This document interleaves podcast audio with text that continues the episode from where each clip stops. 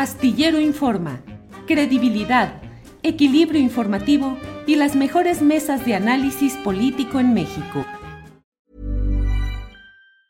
Hey, I'm Ryan Reynolds. Recently, I asked Mint Mobile's legal team if big wireless companies are allowed to raise prices due to inflation. They said yes. And then when I asked if raising prices technically violates those onerous two-year contracts, they said, "What the f*** are you talking about? You insane Hollywood ass." So to recap, we're cutting the price of Mint Unlimited from $30 a month to just $15 a month. Give it a try at mintmobile.com slash switch. $45 up front for three months plus taxes and fees. Promo rate for new customers for limited time. Unlimited more than 40 gigabytes per month. Slows. Full terms at mintmobile.com. I'm Sandra, and I'm just the professional your small business was looking for. But you didn't hire me because you didn't use LinkedIn jobs. LinkedIn has professionals you can't find anywhere else, including those who aren't actively looking for a new job, but might be open to the perfect role, like me. In a given month, over 70% of LinkedIn users don't visit other leading job sites. So if you're not looking on LinkedIn, you'll miss out on great candidates like Sandra. Start hiring professionals like a professional. Post your free job on linkedin.com/people today. Hey, I'm Ryan Reynolds. At Mint Mobile, we like to do the opposite of what Big Wireless does. They charge you a lot, we charge you a little. So naturally, when they announced they'd be raising their prices due to inflation, we decided to deflate our prices due to not hating you. That's right. We're cutting the price of Mint Unlimited from $30 a month to just $15 a month. Give it a try at mintmobile.com slash switch. $45 up front for three months plus taxes and fees. Promo rate for new customers for limited time. Unlimited more than 40 gigabytes per month. Slows. Full terms at mintmobile.com. I'm Sandra, and I'm just the professional your small business was looking for. But you didn't hire me because you didn't use LinkedIn jobs. LinkedIn has professionals you can't find anywhere else, including those who aren't actively looking for a new job, but might be open to the perfect role, like me. In a given month, over 70% of LinkedIn users don't visit other leading job sites. So if you're not looking on LinkedIn, you'll miss out on great candidates like Sandra. Start hiring professionals like a professional. Post your free job on linkedin.com/people today. Déjeme decirle que ayer se produjeron eh, manifestaciones de protesta en varias partes del país, en puntos fronterizos, puentes internacionales, en eh, aduanas, en algunos lugares de tradición ferroviaria como Matías Romero, Oaxaca, por parte de ferrocarrileros que están exigiendo la liquidación que conforme a la ley les correspondería en el proceso de privatización que realizó Ernesto Cedillo Ponce de León con la empresa Ferromex y que implicó una serie de abusos o de incumplimientos que ahora siguen denunciando estos uh, ferrocarrileros, ahora a través, dado que el sindicato oficial encabezado por este personaje llamado Víctor Flores, no defiende los intereses de los trabajadores, se han agrupado en un frente ferrocarrilero de reconstrucción sindical llamado Ferro. El director del frente, de este frente ferrocarrilero Ferro, es Eduardo Canales, a quien saludo. Buenas tardes, Eduardo. ¿Cómo le va, don Julio? Buenas tardes, es un placer estar con usted. Gracias, Eduardo. Eduardo, exactamente qué es lo que demandan en este Frente Ferrocarrilero de Reconstrucción Sindical y que fue acordado en una mesa de negociación con el gobierno federal, con la Secretaría de Gobernación y que ahora ustedes señalan que no se ha cumplido. ¿Exactamente qué es? Y usted lo ha señalado muy claramente, es el, la petición de nuestra parte para el gobierno federal, ese gobierno con visión social, el resarcimiento del daño causado con motivo de la privatización de Ferrocarriles Nacionales de México, que de un día para otro dejó sin trabajo a miles de trabajadores ferrocarrileros. Es por eso que en, en la mañanera del 25 de mayo del 2022, a solicitud nuestra, se le hizo la pregunta al señor presidente si este gobierno sería capaz de resarcir el daño causado para todos los miles de ferrocarrileros afectados. Y él públicamente reconoció el daño causado y que sí estaba de acuerdo e instruyó al secretario de Gobernación en turno para que se elaborara un proyecto de justicia social en el que el gobierno federal diera, diera la posibilidad de otorgar el resarcimiento del daño a través de un proyecto de justicia social. A partir de ahí, eh, hemos tenido no menos de 20 o 25 mesas de trabajo y el pasado 27 de noviembre prácticamente se acordó las formas, las cantidades, los requisitos y lo necesario para que se elabore el decreto de justicia social. Y debe de quedar bien claro algo, la justicia jurídica es una cosa y la justicia social es otra cosa. Muchos nos dicen es que ustedes fueron este, liquidados correctamente en aquel tiempo. Sí, efectivamente, aunque muchos no alcanzaron ni siquiera a cobrar eso, pero esa fue la justicia jurídica. La justicia social es, consiste en que el gobierno rezarse el daño por haber dejado sin trabajo a miles de, familias ferrocarrileras. Es decir, que de una u otra forma se pudiera llegar a un acuerdo para que las partes estuvieran eh, conformes para que una vez que este gobierno reconoció el daño causado, pudiera, este, mediante un decreto de justicia social, resarcirle el daño a todos los ferrocarrileros que fueron dañados en este proceso y se quedaron sin trabajo. Eduardo, sí. Perdón, ¿y cuántos son los eh, ferrocarrileros que están acogiéndose a este programa de justicia social, Eduardo? Estamos hablando de 27 años que inició este proceso y en aquel tiempo había un promedio de 80 mil trabajadores ferrocarrileros en servicio. Pero iniciando el proceso y a la conclusión del mismo, quedaron 10 o 12 mil trabajadores en servicio nada más, lo que indica que más de 60 mil ex ferrocarrileros se quedaron en el limbo, sin trabajo, sin sustento familiar y este, sin el derecho al, trabajo que le otorga la Constitución y la Ley Federal del Trabajo. Consecuentemente, la recontratación del personal fue totalmente limitado y en esta ocasión que llega un gobierno con... Ahí se cortó la comunicación. Eduardo, Eduardo. Eduardo, se cortó la comunicación. Eduardo, se cortó la comunicación ahí cuando estábamos hablando con Eduardo Canales. Déjenme ver exactamente qué es lo que habrá sucedido. Eh, habrá que llamarle desde la producción para decirle que eh, reanude, que rehaga. ¿Ahí está Eduardo? Sí. Sí, se cortó como un minuto. Eh, como un minuto anterior, yo le preguntaba cuántas eran las personas que están acogidas a este proyecto, pero ah. paso a, otra etapa, que es preguntarle cuál es el fundamento jurídico para esa justicia social, dado que los trabajadores ya habían sido liquidados conforme a derecho, según lo que usted me dice, Eduardo.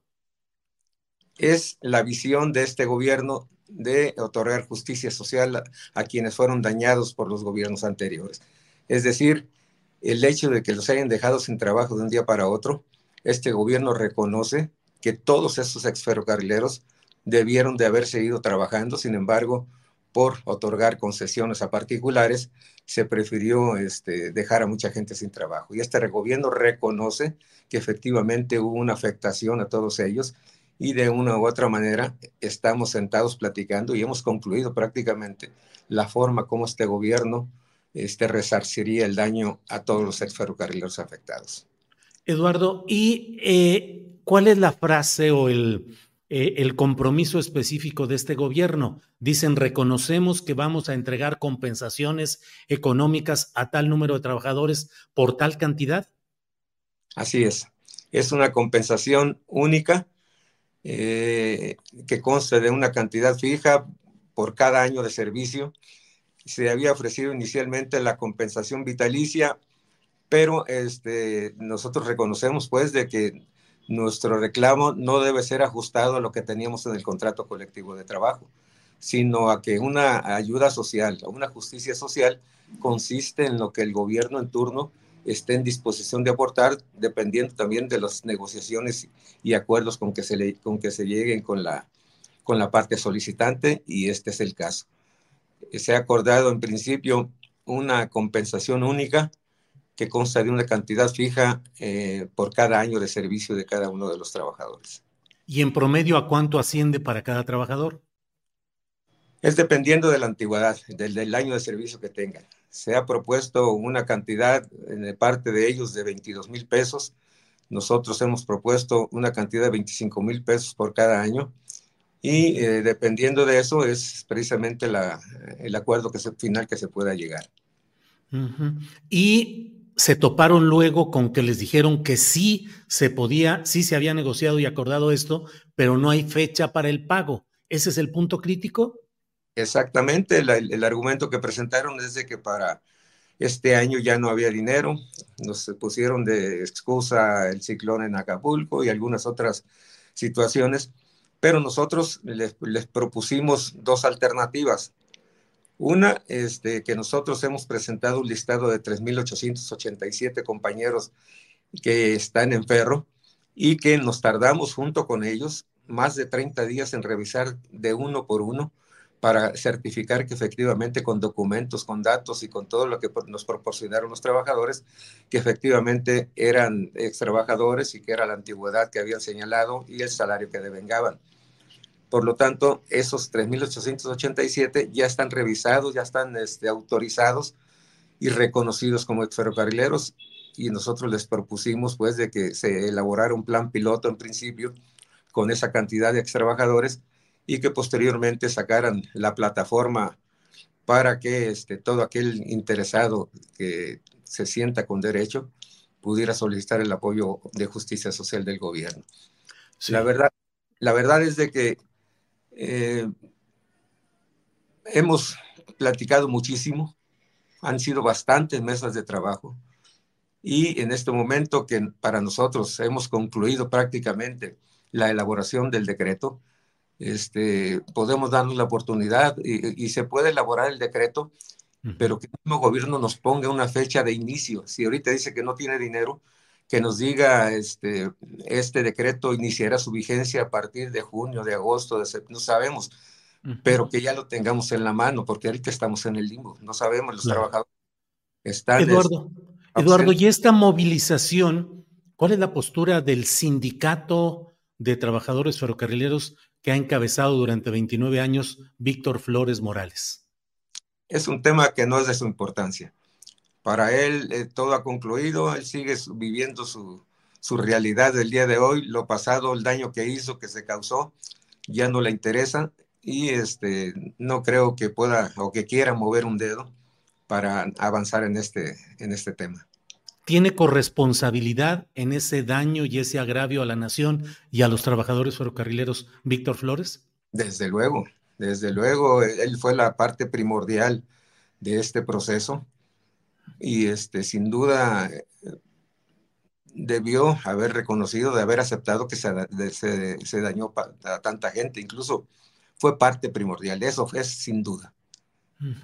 ¿Se puede intentar algún tipo de acción para tratar de que haya justicia en el caso de los agravios cometidos por Víctor Flores, líder formal del sindicato de ferrocarrileros, y del expresidente Ernesto Cedillo Ponce de León?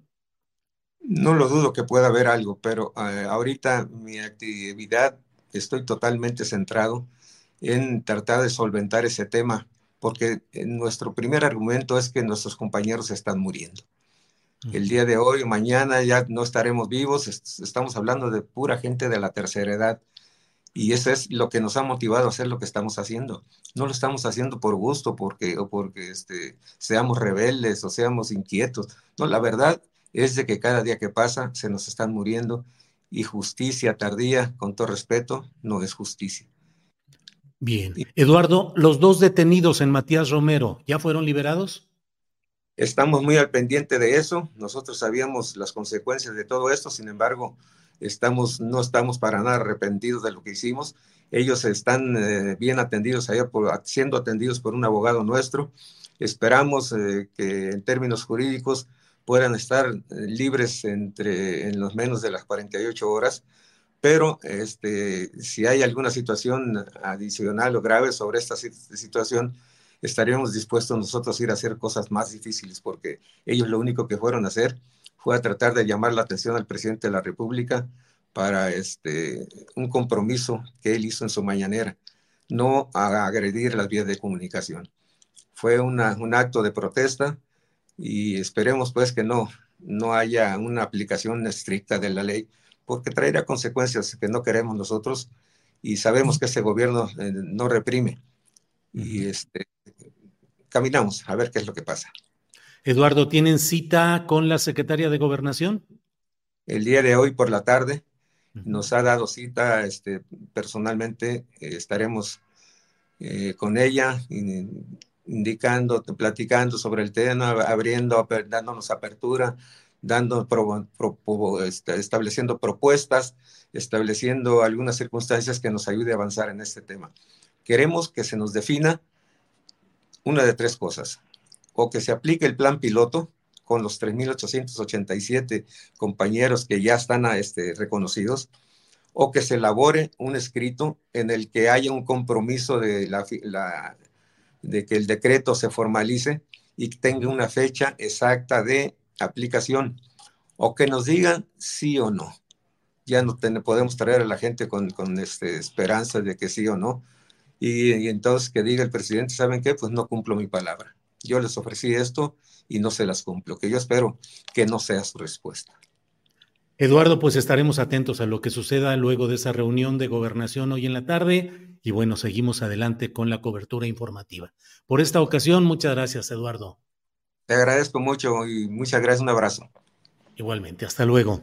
Bueno, pues es una pelea, larga pelea, larga pelea de trabajadores ferrocarrileros luego de la desaparición de golpe de Ferrocarriles Nacionales de México para convertirlo en una empresa privada por decisión del entonces presidente eh, Ernesto Cedillo Ponce de León en contubernio con este nefasto personaje que dice representar formalmente a los trabajadores ferrocarrileros, Víctor Flores Morales.